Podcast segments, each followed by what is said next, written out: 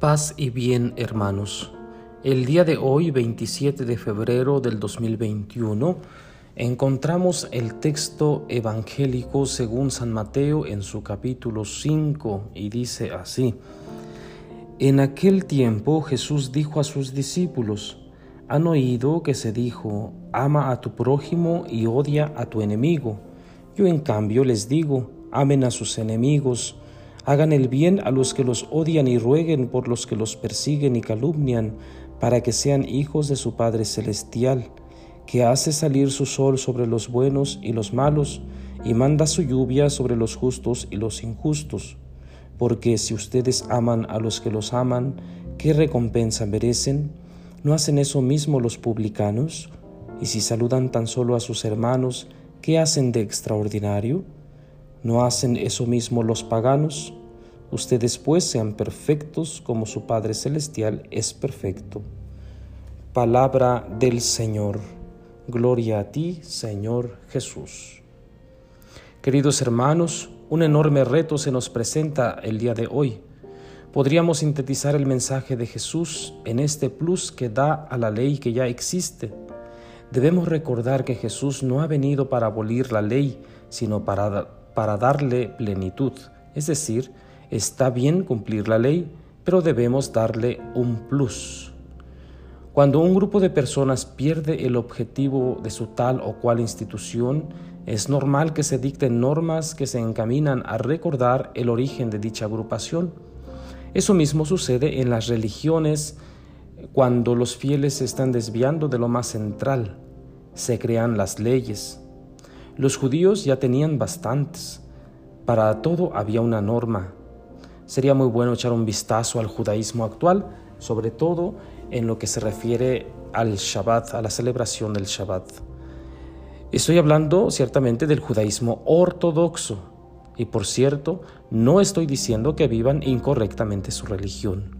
Lo que hoy nos interesa es dejar bien claro que Jesús no quiere quitar esas leyes, sino quiere que se vivan correctamente en el amor.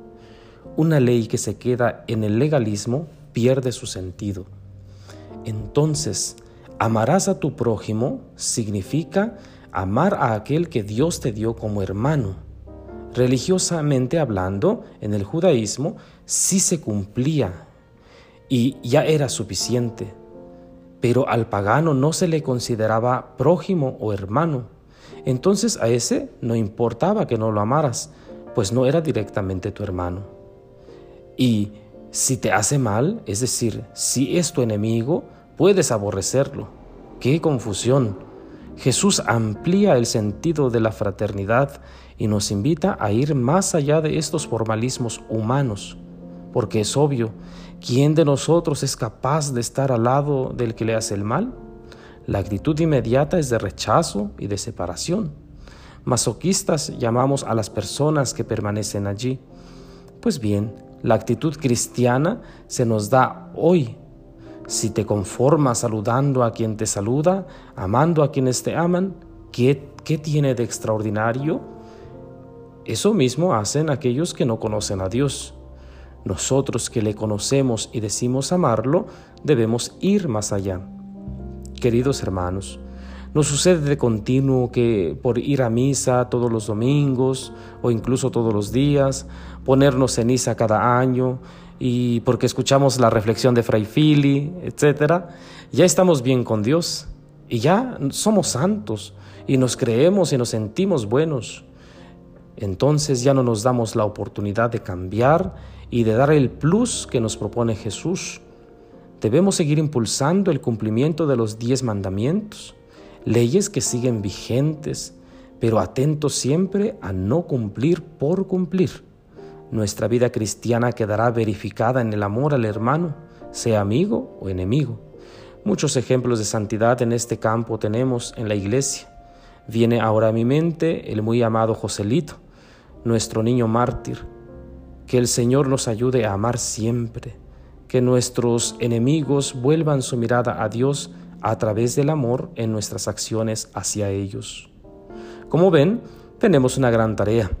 Los invito a hacer un recuento de aquellas personas que nos han hecho el mal y podríamos el día de hoy hacerles llegar un gesto de amor, un gesto fraterno.